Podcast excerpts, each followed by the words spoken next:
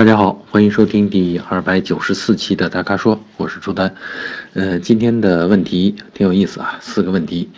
每个问题都是两个车的比较啊。那第一个问题，先从我们这个粉丝啊，名字叫思琪与允生啊，他好奇怪的名字啊。他的问题呢是说，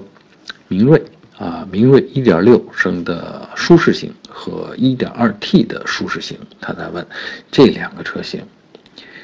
家用选哪个好？呃，其实这两个车你看都是明锐，这个尺寸、空间什么这些都不用比了，甚至配置都不用比啊，因为都是舒适型啊。那唯一的差别就是动力总成。呃，1.6呢配的是六档啊液力耦合的，就是咱们传统的这个说的 AT 变速箱。而 1.2T 呢，配的是七档呃双离合器变速箱啊，干式双离合器。呃，这两个呢，我觉得从动力感觉上讲呢，1.2T 它的动力更充沛啊，尤其是在咱们大多数人常用的这个呃时速一百以下这一段啊，城市里边可能常用啊，六十啊、八十啊这样提速。那 1.2T 呢，大概零到一百的这个提速呢，比呃，一点六升自吸的呢会快一秒啊，所以呢，这个呃它低扭更充沛啊，这个用起来的这个感觉更好。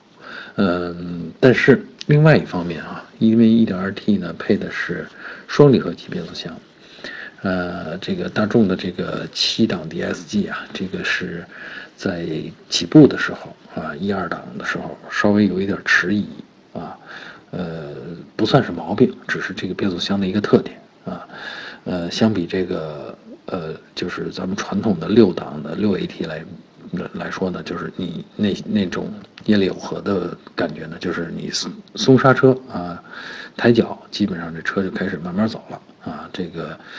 呃双离合呢，就可能你得踩一下油门，车判断一下你是确定你要走，它才走。嗯，所以这个是使用感觉上的差异。呃，那综合下来，其实我推荐啊，呃，就其实这两套动力总成保养起来的差别也不大啊，保养的花费差别也不大。综合起来，其实我推荐就用 1.2T 的啊，就这个 1.2T 的舒适性。呃，这两个车的这个价钱我看了一下，相差也不多啊。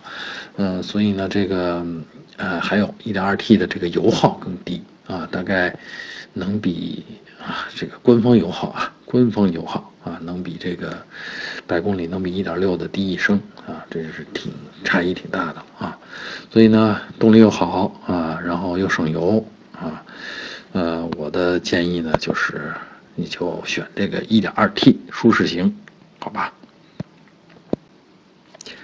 呃，第二个问题回答我们粉丝涛啊，他的问题表面是只说了一个车，但实际我帮他分析一下啊，指的还是两个车。他这么问的，他说。宝马三系 GT 值不值得购买？嗯，你看表面就问的是这一个车，但实际上它肯定暗含着说，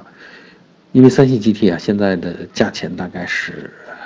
呃四十万左右啊，就是算上优惠可能四十万能搞定啊。那么三系呢，啊就是华晨宝马的三系呢，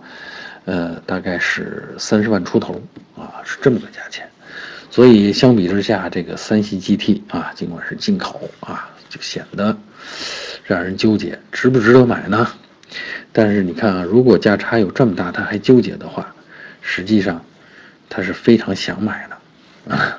呃，我也看了好多这个粉丝啊、网友评论这个三系 GT 啊，说大家看中它，首先就是因为帅，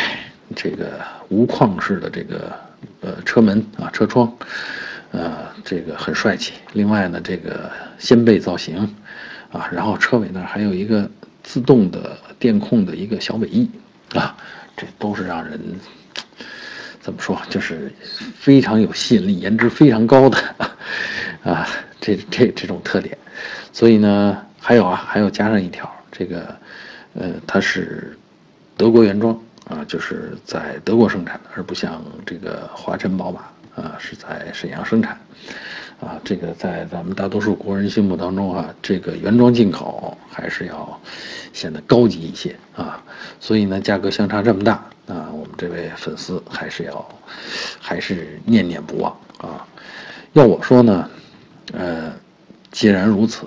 你就买，因为这个价位啊，就是三十多万、四十万啊，应该落地四十万，呃，我觉得再找到这样的车，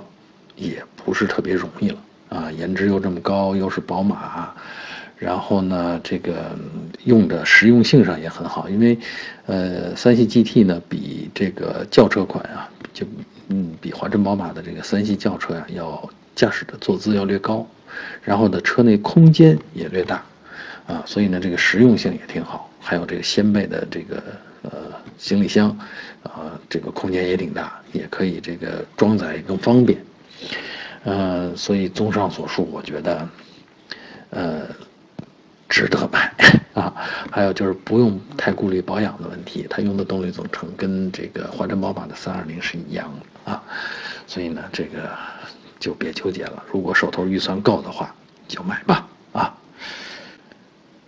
呃，第三个问题啊，第三个问题的呃粉丝的名字还是一个字啊，美丽的丽啊丽，他问的是呢，大众 Polo 和本田飞度哪个更适合家用？哎，这个很有意思啊！这个其实两个车呢是两种，呃，行驶质感啊。这个大众 Polo 呢，可能行驶起来更稳重、更欧化一点；那本田飞度呢，就更轻巧一点啊，更轻盈一点。呃，其实我觉得这两个都适合家用，但是仔细想想呢，又是不同的，怎么说呢？家庭不同阶段在用。呃，我觉得大众 Polo 特别适合，就是家里已经有了一辆车，啊，甭管是个 SUV 啊，或者是个中型轿车呀，啊，或然后你再添一辆小车，就是 Polo，就解决日常代步，它就解决一个好用，呃，好停，呃，然后开起来也比较顺手，啊，它解决这么个，呃，用途。而本田飞度呢，特别适合作为家庭的第一辆小车。啊，就是说你家庭唯一一辆车，需要它多功能，那这个时候飞度的优势就体现出来了啊！特别是在这个小家庭啊，这个装修房子、买房子然后装修这个过程当中，你会发现，呃，这个飞度基本上什么东西都能装下啊，然后这个空间的方案变化非常灵活，嗯，另外呢，飞度呢也比较省啊。呃，比较省油啊，所以呢，我觉得，呃，很适合小家庭，这个作为第一辆车来购买，嗯，所以我是觉得这个，尽管都适合家用，哎，就适合这个家庭的不同阶段啊。好，那希望我们这个力这位同学已经听明白了啊。呃，第四个问题回答我们粉丝啊，Mr. L 啊。L 先生问的是昂克赛拉啊，就是马自达的昂克赛拉，跟日产的轩逸相比较，谁的安全性更高一些？哎，其实这个问题我以前也说过多次啊，就比安全性啊，呃，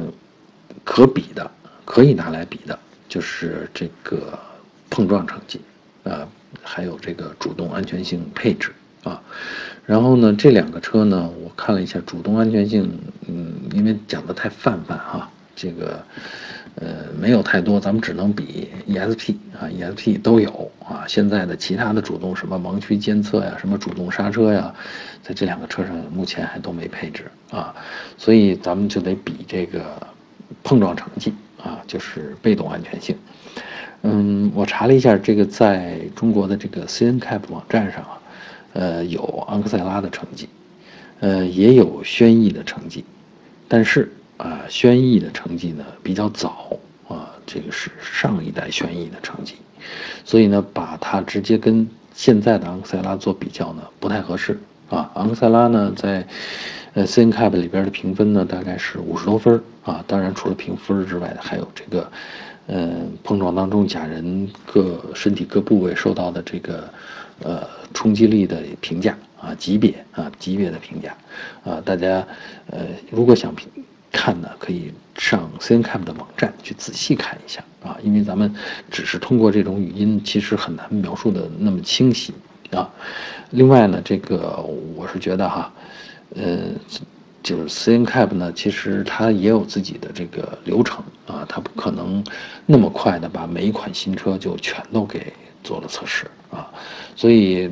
嗯，在这个还缺乏呃最新款轩逸的这个情况下，我们只能暂时说，呃，昂克赛拉的成绩比上一代的这个轩逸的碰撞成绩要好一些啊。嗯，然后如果有兴趣的同学，可以自己去查查这个日本的这个，呃，叫 J N Cap 啊，呃，它的他们上面呢，当然你最好会日语、会英或者会英语，呃，他们会有比较全面的这些数据。当然，各位各家评价机构的这个，呃，规则不太一样啊。但是如果是，呃，同一个规则下，我们还是可以看出这个车型的这个。呃，碰撞成绩的高低的啊，另外呢，还有呢，就是查日本的成绩，毕竟不如查中国市场的这 C N CAP 的成绩，因为 C N CAP 的车呢是从中国市场上采购的，啊，是这些量产车，而这个日本的做测试的这个呢，一定是日本市场上的车，所以这个指导性就稍微差一点，啊，然后最后说一句啊，安全性这个事儿呢，就是。呃，我还是觉得就是大家需要去上网站上去查啊，呃，就是呃随便的说谁的安全性高一些，这个这不太负责任啊。所以呢，一般遇到这种问题呢，我也通常会把大家指向 C N CAP 网站啊，也不不太会妄加评价啊。也希望大家能够理解啊。好，以上就是本期大咖说的全部问题。欢迎大家继续给我们提问题啊，继续在微信公众号里边啊提出你的问题啊，还有就是想了解更多的汽车资讯和导购信息，那你就关注我们的公众号啊，还有我们车评网啊。好，我们下期节目再见。